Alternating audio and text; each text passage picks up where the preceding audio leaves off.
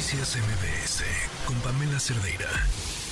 Hemos platicado sobre este grupo de 80 miembros de la Secretaría de la Defensa para encontrar los restos de un general desaparecido, un general que nació a mediados de 1800, cuyos restos posiblemente o fueron rastreados hasta una fosa común que casi 200 años después, pues qué podría quedar de ellos.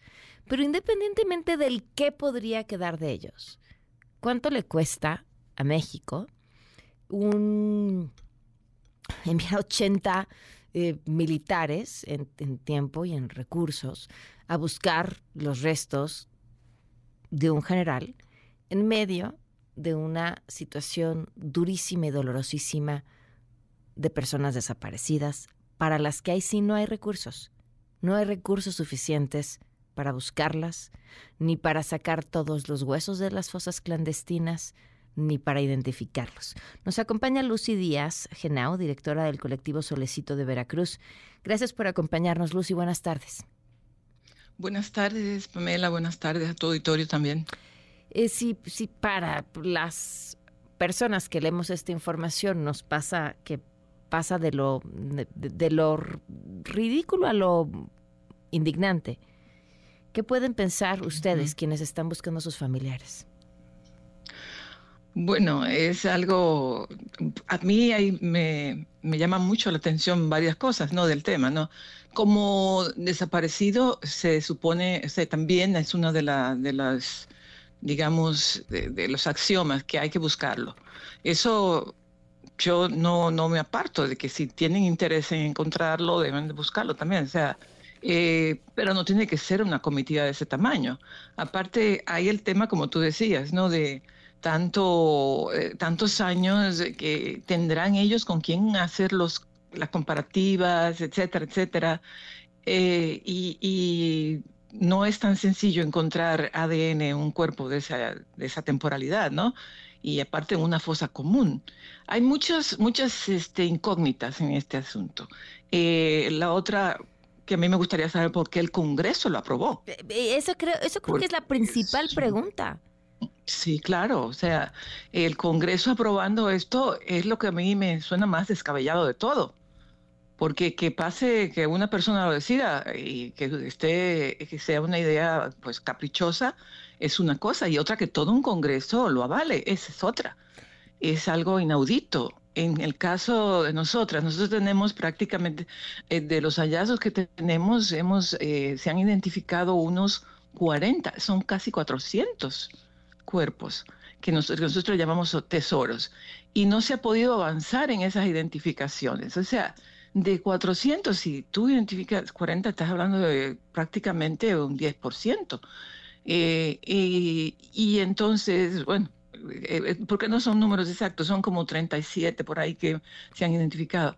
¿Por qué no invertirle algo de todo ese recurso a las identificaciones, por ejemplo? O por ejemplo también a la misma búsqueda. Nosotros tenemos búsqueda, nosotros nos compramos los equipos, nosotras compramos sierras para poder quitar las raíces, porque a veces las raíces envuelven los cuerpos. Mira lo que nosotros nos tenemos que enfrentar. Eh, compramos bombas para retirar el agua de los lugares donde hay mucho, eh, se transmina mucho el agua, etcétera. Entonces, en esto del soldado que quedó por allá, yo creo, sí, pueden mandar una comitiva de dos o tres personas que hagan allá un, eh, un acuerdo con alguien de, porque hay muchas, hay cosas que sí creo que merecen, o sea, hay eh, situaciones que creo que merecen. Eh, no solamente él, también está García Lorca, que, Lorca, que está desaparecido de la guerra española de la República. Entonces, eh, también hay, hay gente, hay, unas gente que se, se, agrupan para hacer estas búsquedas así, ¿no? Que son búsquedas que no se pueden pasar en la sociedad, eh, como en un país como México, con tantos desaparecidos, pero que si ese grupo tiene ese interés, puede hacer algo. Y yo creo que, que de, de todo esto, lo que nos tienen que dar la razón de qué fue lo que motivó esto, porque toda una comitiva de ese tamaño parecería que fueran a buscarlo más bien con vida, no sin vida. Es este, inaudito, la verdad, es inaudito porque eh, es, este, son demasiada gente para una búsqueda de, ese tipo. Eh, también veía que van a otras cosas sociales, o sea, no todos van a eso. Eh, y de todas maneras digo, bueno, pues si van, a, si van a cosas sociales, pues vayan a eso, pero que no usen la excusa de que iban a, a buscar el cuerpo. Te digo, no, no es fácil identificar a alguien de ciento y tantos años eh, de hecho, nosotros de los cuerpos, luego, con cuerpos de 10 años, de 12, eh, así, luego cuesta mucho trabajo porque este, pues los huesos se van degradando, ¿no? Claro. Y más en una situación así que están en contacto en, una fosa común, están en contacto unos con otros y con todo tipo de, de, fluidos y de todo. Se contamina muchísimo, incluso si hubiera ADN, puede ser de otra persona. ¿Cómo vamos a saber que es de él? Y, y, eso es una, bueno, yo lo, no quiero decirlo de esta manera, pero yo siento que es una locura. Pues sí. Y que no es muy, muy, este, no es justificable cuando tenemos nosotros una situación como la que tenemos. Un poco para, para entender esto que nos dices, no saben todo lo que pasamos cuando vamos a una búsqueda y lo que tenemos que comprar y lo ¿cómo es? O sea, ¿cómo es ese proceso desde que una de ustedes obtiene información de que hay un lugar donde podrían haber restos? ¿Qué es lo que hacen? Pues es una es una odisea, porque hay que conseguir permisos y no como yo hace poco que solicité a la, de, a la señora de, la Comisión Nacional de Búsqueda que nos apoyara, casi que me pide que le hiciera yo todo, eh, la, la, que le hiciera mapas de todas las cosas y de todo, que, que, que justificara de una manera de verdad que si yo tuviera la capacidad de hacer todo eso, ¿para qué le quiero a ella, no? Entonces, eh, así de ese tamaño, ¿no? Entonces, nosotros tenemos que buscar permisos que justificaran de ellos. Nosotros, de hecho, nosotros sí tenemos, entre los hijos de nosotros, hay quienes saben hacer mapas y sacar coordenadas y lo presentamos. Y ya pasando meses y meses nos autorizan y vamos a esos lugares y de verdad es... es es muy pesado porque no vamos en las condiciones que la gente, nosotros no vamos a un panteón a encontrar restos eh, en unas fosas así, eh, digamos, legales, ¿no? Son clandestinas, son, hay fauna nociva, hay agresiones de todo tipo, estamos en la intemperie y se pasa mucho trabajo y se, se está también eh, en peligro, ¿no?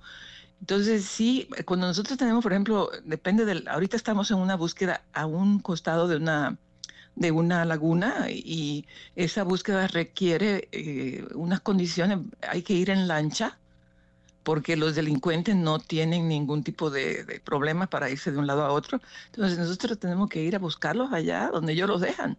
Entonces hay que ir en lancha y de hecho hemos encontrado ya en esos lugares así, ya llegamos, llevamos como 80, 90 que hemos encontrado.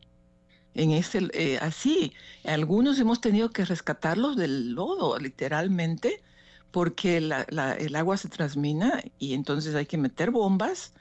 Por fortuna, servicios periciales de allá de Veracruz son eficientes y, y hacen un trabajo bastante bueno, ¿no? Y, y nosotros nos tenemos que enfrentar a eso. Nosotros somos las que hacemos las localizaciones el equipo de nosotros hacemos las localizaciones, porque no, este, las autoridades después que ya uno localiza, entonces ellos, ellos entran, ¿no? Claro. Y, y así, así le hacemos. Entonces sí hay mucho protocolo, que todo van en contra de las buscadoras. Y, y, este, y cosas que nosotros, nosotras, este, por ejemplo, en el colectivo Solecito, con nuestros recursos, que hacemos muchísimas acciones para conseguirlos. Hacemos bingos, hacemos rifas, hacemos venta de ropa usada, todo eso hacemos. Y, y este, con eso compramos los equipos. Vieras la cantidad de cosas, desbrozadoras, soldadoras, todo eso necesitamos. y, y, tú vas a gastarte no sé cuánto para ir a, a, a Panamá y pues yo creo que, que no, no, no estamos en el mismo país. Exacto. Híjole, pues te agradezco muchísimo, Lucy, que, que nos hayas acompañado con tu opinión. Me, me, me, hiciste ver algo que, que, no tenía en mente y que me parece que en medio de lo difícil que debe ser todo para ustedes, o sea, no todo, todo, todo, todo, todo, para ustedes. Y, y, a eh, sabiendas de que no tenemos opción. No, claro, pero, pero, pero me hiciste ver una cosa que, que no había pensado y que además me, me parece sorprendente como dentro de tu corazón y las buscadoras eh, esta generosidad de decir eh, es contradictorio porque sí creemos que todos deben ser buscados y eso es eso es fuertísimo. Muchísimas gracias. Sí, sí, sí. Bueno, muchísimas gracias a ti y a tu auditorio. Un abrazo. gracias. Un abrazo. Noticias MBS con Pamela Cerdeira.